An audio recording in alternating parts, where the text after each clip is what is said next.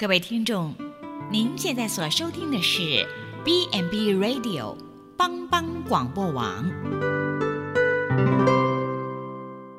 亲爱的听众朋友，大家好，我是木林，欢迎收听心灵小站，聆听心灵的声音，号角丰盛的小站，不一样的心灵之旅，愿您凡事兴盛。身心灵健康平安。木林今天要和大家一起分享怡然自处。天宝元年，李白前往京城赶考，考官是当朝太师杨国忠，监考官是太尉高力士。许多学生向这两位送礼，竭力的讨好他们。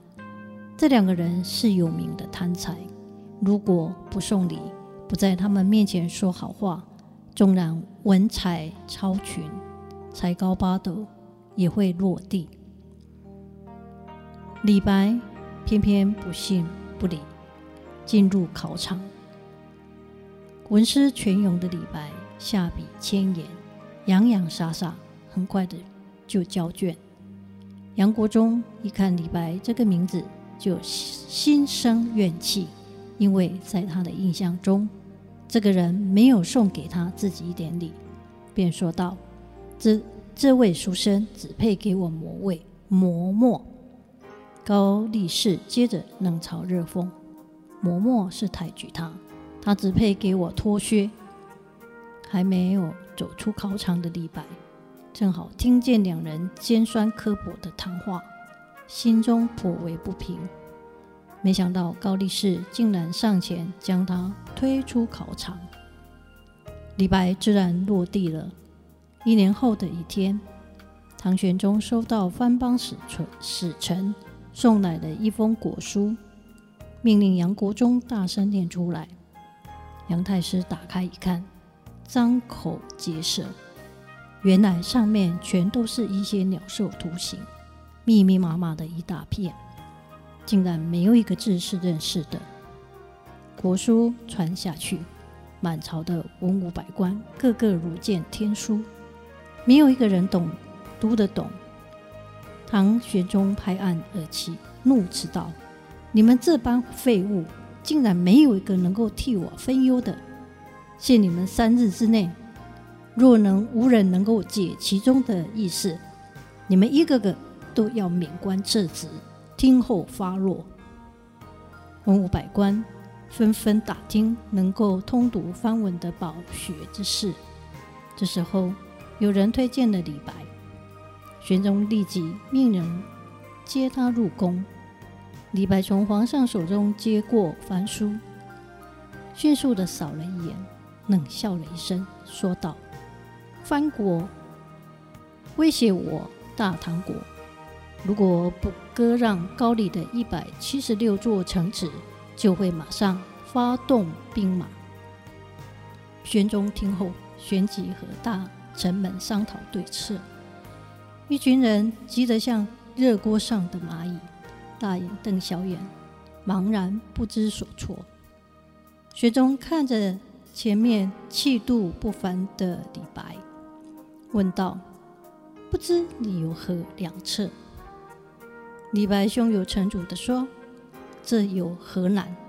等我修书一封，明日藩国必将不战而降。”玄宗大喜而望，没想到李白一纸文书就可以轻而易举地解除自己的心头大患，立即承诺：“您学识渊博，今又替朕排忧解难。”正要封你为翰林学士，随即安排盛宴款待李白。第二天，李白重又进殿修写诏书，只见杨国忠和高力士列于文武百官的首位。想起来去年自己所受的待遇，便向玄宗请示说：去年臣应考的时候。杨太师和高大尉、高太尉二人将我批落，还对我冷嘲热讽一番。今日我能觉不服，又看他二人如此神气，现在微臣有个不请之请。雪中一心想着如何解决来自藩国的威胁，爽快地说：“你有任何要求都可以，只要我能办得到。”臣恳求圣上吩咐杨国忠为我磨墨，让高力士为我脱些靴。只有这样，我才能心平气和，口袋天眼。说罢，看着杨国公、杨国忠和高力士二人听辞，早已气得咬牙切齿。唐玄宗用人心切，就按照李白的话传旨下去。杨国忠强忍怒火，脸上红一阵，白一阵。耐着性子磨墨，双手捧砚，高力士也只好毕恭毕敬地跪在一旁，脱下李白的靴子，双手捧立，不敢造次。李白写的诏书，陈词严厉，句句击中要害。番石看罢，觉得自己真是胆大妄为，连连谢罪，最后吓得飞快地离开了京城。玄宗从此对李白宠幸有加，赐予他丰厚的财富和崇高的地位。李白在宫中一路平步青云，很是得志。但有一天，他却主动上书，请求玄宗让他离开宫中，离开皇宫后，成为碧野乡间的闲云野鹤。创作了许多奇伟壮丽的诗篇。李白依然自处，因宠辱不惊，活得坦然洒脱，实在是令人羡慕。而圣经中的保罗，却在人生的终战时刻，依然可以处之泰然，超越俗世困境。他说。我无论在什么境况，都可以知足。这是我已经学会了。我知道怎样处卑贱，也知道怎样处丰富，或饱足，或饥饿，或有余，或缺乏。随是随在，我都得了秘诀。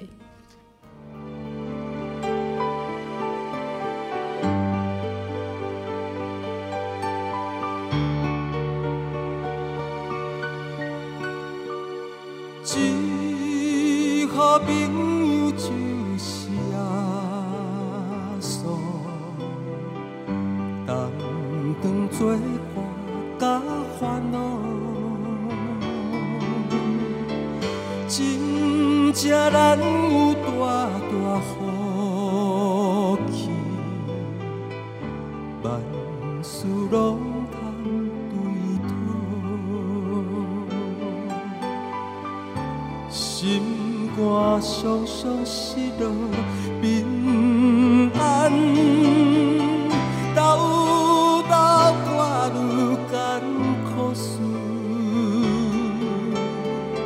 这是对咱的有情。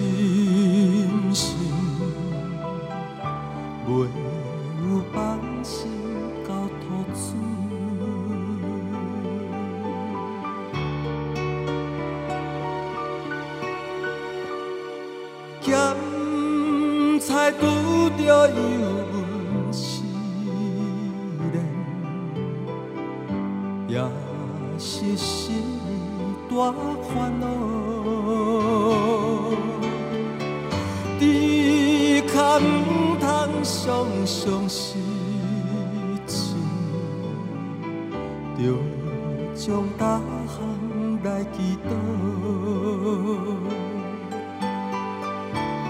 交朋友到这珍重，万载祸，压缩在咱心的乱流，将这苦事来祈祷。